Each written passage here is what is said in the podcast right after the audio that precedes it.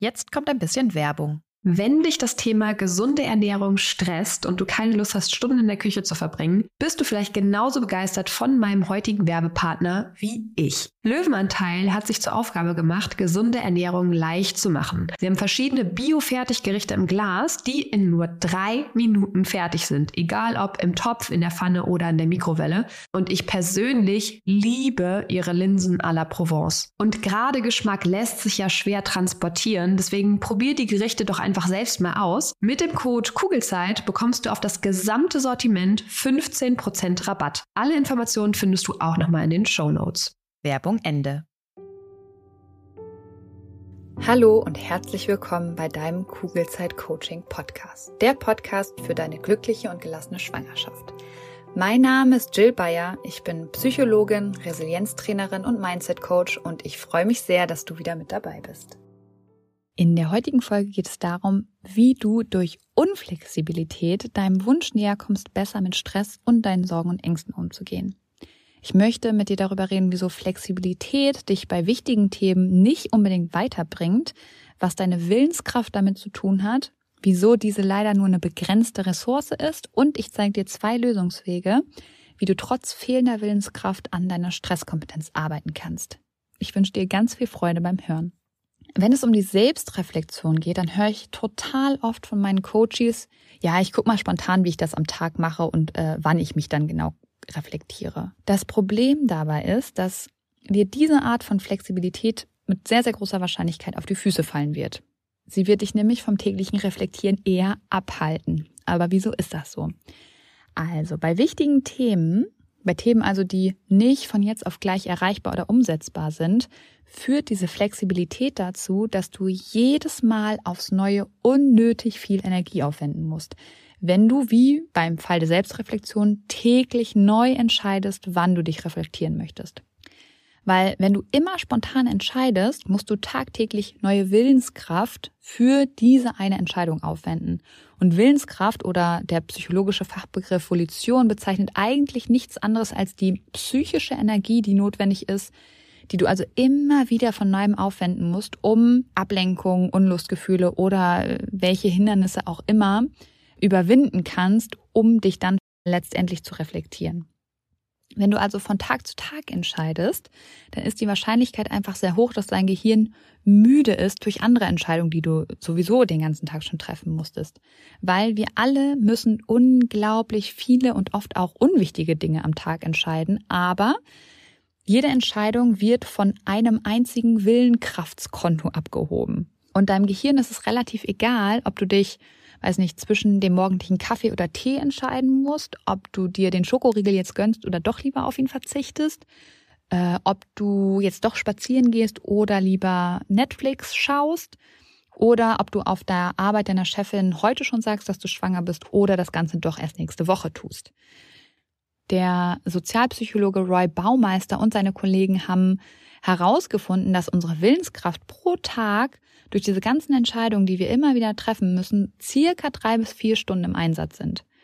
Und diese Willenskraft ist ziemlich wichtig, wenn es eben darum geht, unsere guten Vorsätze umzusetzen. Also wie zum Beispiel besser mit Stress und den eigenen Sorgen und Ängsten in der Schwangerschaft umzugehen. Ein besserer Umgang passiert ja eben leider nicht über Nacht, sondern wir brauchen dafür Zeit, Disziplin und Übung. Und dazu brauchen wir eben Willenskraft. Und das Problem ist, dass unsere Willenskraft eben nicht endlos ist, sondern sie ist eine begrenzte Ressource. Und Baumeister hat es in meiner Lieblingsmetapher so schön formuliert. Und zwar hat er gesagt, der Wille ermüdet wie ein Muskel, wenn er überstrapaziert wird.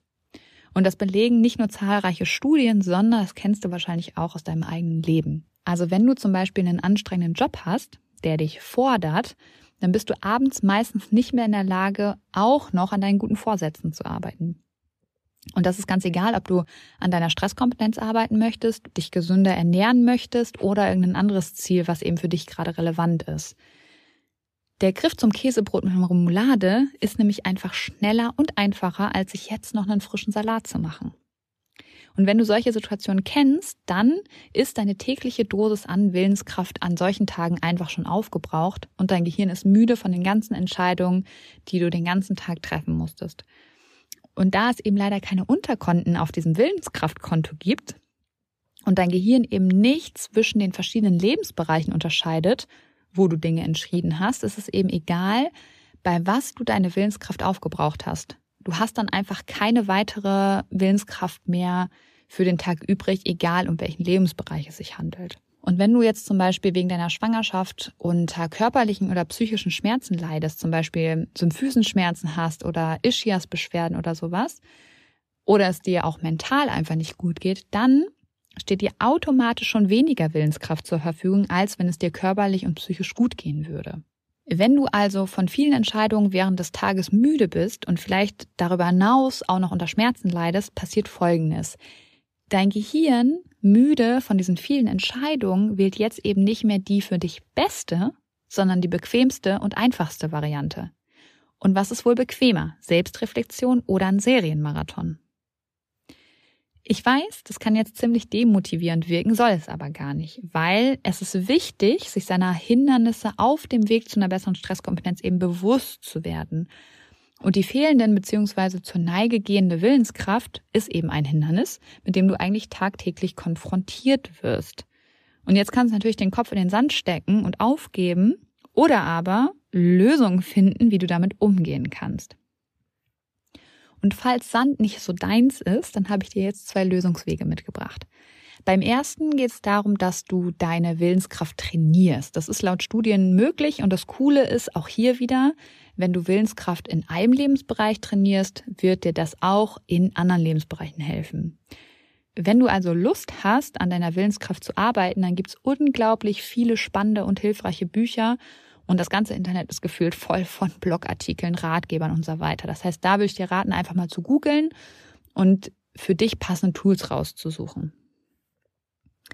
Der andere Weg besteht darin, dir erstmal bewusst zu sein, dass deine Willenskraft jeden Tag aufs Neue abnimmt. Und dieses Bewusstsein hast du ja jetzt durch diese Folge erlangt und jetzt geht es darum, diese Tatsache mit in deine Planung aufzunehmen. Wenn du also langfristige Ziele verfolgst, wie zum Beispiel besser eben mit Stress und deinen Sorgen und Ängsten umzugehen, ist es sehr hilfreich, wenn du beim Umsetzen deines Ziels möglichst unflexibel bist. Das klingt vielleicht alles andere als vielversprechend, ich weiß, aber wenn du nicht mehr flexibel entscheidest, wann du dich reflektierst, und Reflexion ist eben das A und O, wenn du besser mit Stress und deinen Sorgen und Ängsten umgehen willst, egal ob in Bezug auf deine Schwangerschaft oder im Leben allgemein, also wenn du nicht mehr flexibel entscheidest, sondern einen ganz konkreten Plan verfolgst und beispielsweise immer reflektierst, wenn du nach Hause kommst, also das ist wirklich das Erste, was du tust, dann muss dein Gehirn nichts mehr entscheiden und du sparst Willenskraft. Und wenn du dir selbst ein starkes Commitment für dieses Reflektieren gibst, und zwar zu einem bestimmten Zeitpunkt am Tag, inklusive am besten eines Plans, was du am Wochenende machst, weil da sehen die Tage ja meistens einfach anders aus als unter der Woche, dann musst du keine zusätzliche Energie mehr aufwenden und die Wahrscheinlichkeit steigt, dass du deinen Sorgen und Ängsten und deinem Stress auf die Schliche kommst und etwas ändern wirst. Deswegen überleg doch am besten jetzt direkt, wenn die Folge vorbei ist, wann und wo du dich am jetzt täglich reflektieren wirst. Ich wünsche dir ganz viel Freude beim Umsetzen. In diesem Sinne auf ein schönes Bauchgefühl. Ich glaube an dich und du solltest es auch tun. Deine Jill. Danke, dass du dir diese Folge angehört hast und dir die Zeit nimmst, in dich selbst zu investieren, um besser mit Stress und deinen Sorgen und Ängsten umzugehen. Wenn dir der Podcast gefällt, dann würde ich mich sehr über eine Bewertung oder eine kurze Rezension bei iTunes freuen, damit noch mehr Schwangere von den Infos hier profitieren können und dadurch eben eine wirklich gelassene und glückliche Schwangerschaft erleben können. Falls du Kugelzeit Coaching noch nicht abonniert hast, kannst du das natürlich auch sehr gerne tun, weil auch damit hilfst du mir, noch mehr Schwangere zu erreichen. Und wenn du eine Freundin hast, die gerade schwanger ist oder gerne schwanger werden möchte, dann freue ich mich natürlich umso mehr, wenn du ihr von diesem Podcast erzählst und ihn weiterempfiehlst. Wenn du generell mehr über meine Workshops, Coachings oder auch über mich erfahren möchtest, dann schau gerne bei meiner Homepage unter kugelzeitcoaching.de oder bei Instagram vorbei. Und wenn du schon mal bei Instagram bist, dann schreib mir doch sehr gerne, wie dir die aktuelle Folge gefallen hat. Was nimmst du für dich mit? Und wenn du weitere Themen hast, die hier im Podcast besprochen werden sollen, melde dich auch sehr gerne, damit ich weiß, was dich wirklich interessiert. Wenn du magst, hören wir uns nächste Woche wieder. Bis dahin auf ein schönes Bauchgefühl. Ich glaube an dich und du solltest es auch tun. Deine Jill.